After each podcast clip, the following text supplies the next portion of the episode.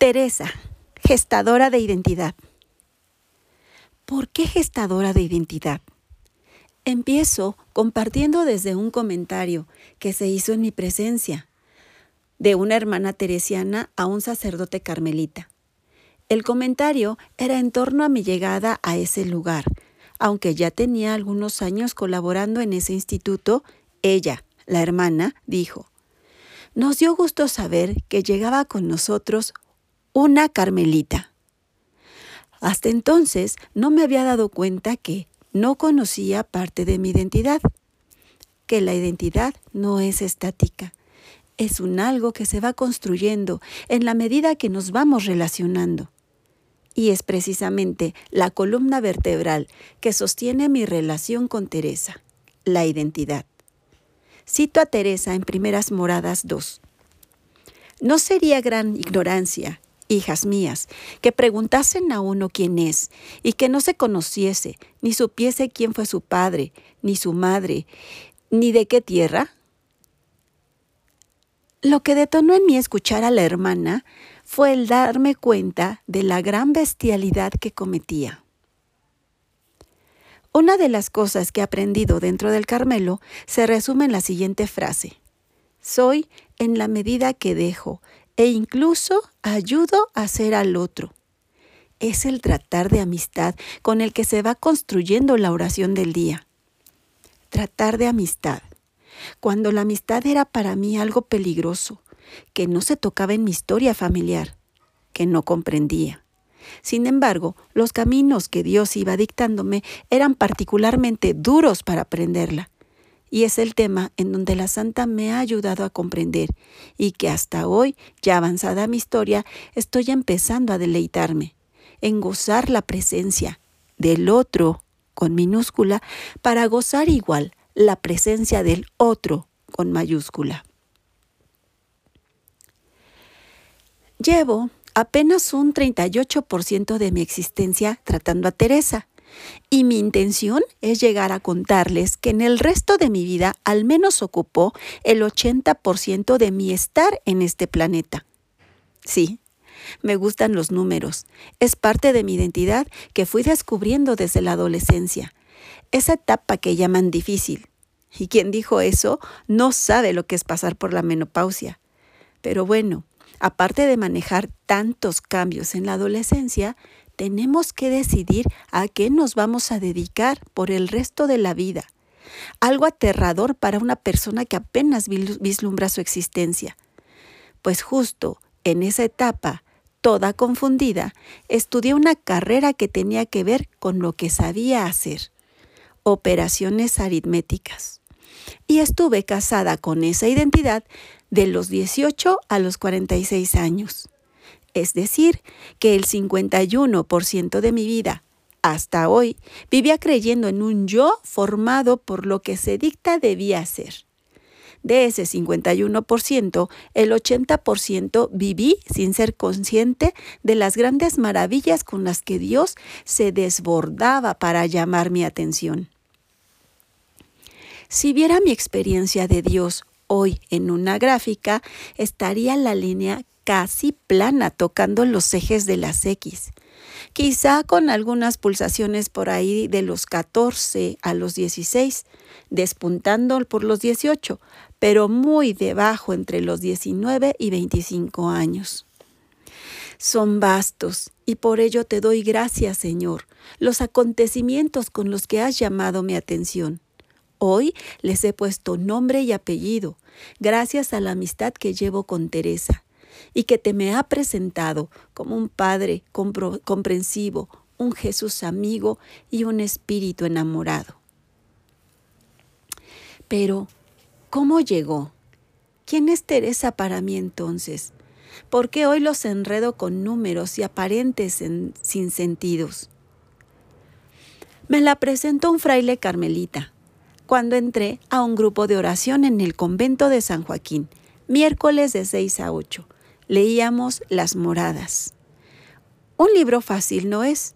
Sin embargo, en ese enredijo que escuchaba no comprendía lo que a la letra se leía, pero sí la intención. Su lenguaje extrañamente me era familiar. Me decía lo que en mi interior brillaba como un carbón con apenas algo de chispa. Y escucharla me hacía añorar cosas que solo eran cuentos y no nadas en ese entonces para mí. No existían en mi mundo real. Teresa fue quien tomó mi mano y me reconcilió con Jesús. Me dijo que era mi amigo, que no dudara en confiar en él, que Dios nunca falta de ayudar a quien por él se determina a dejarlo todo. Mi todo en ese entonces era ser eso que les he compartido, un yo ajeno. Y dejarme morirme no fue fácil. Iniciaba consciente la primera transformación, y era como si cada hueso se me apartaba por sí. Fue a través de sus escritos como Teresa fue encauzando mi corazón.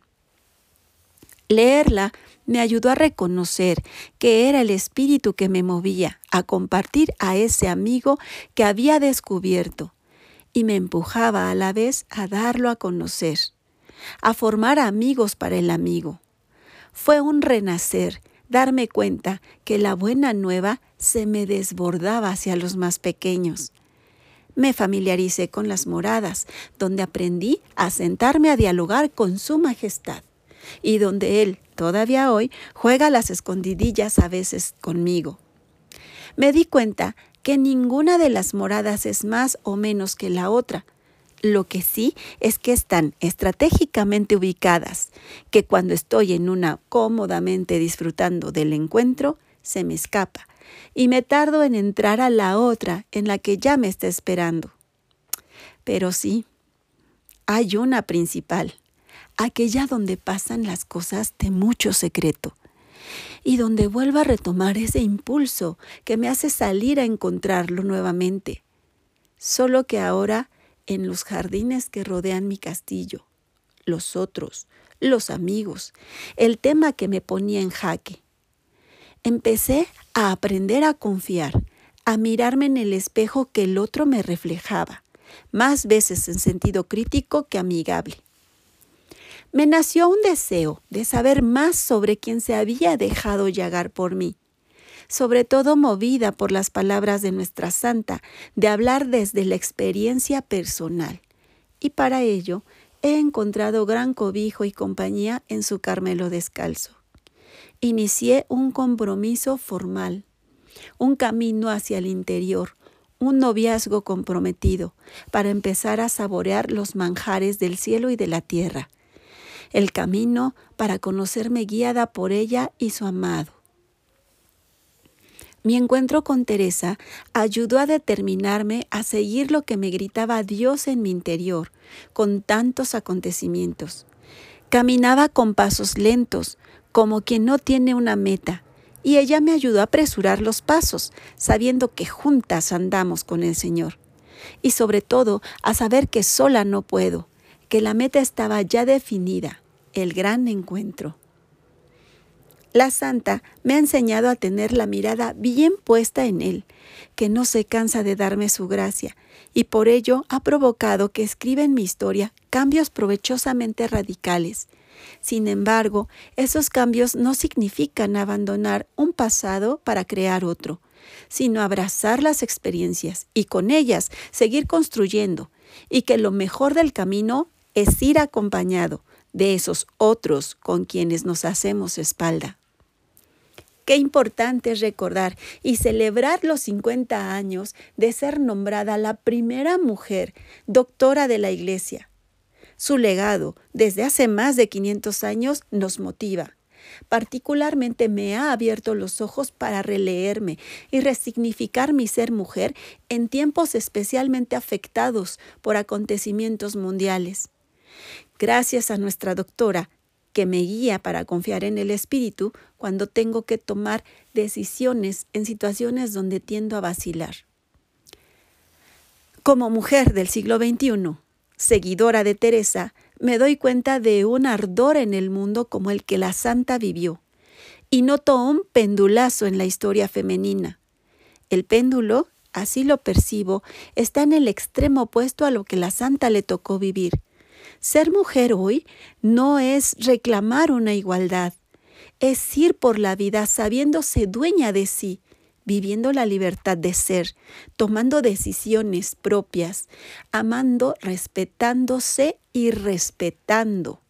Lo que se consigue volcándose al interior con oración.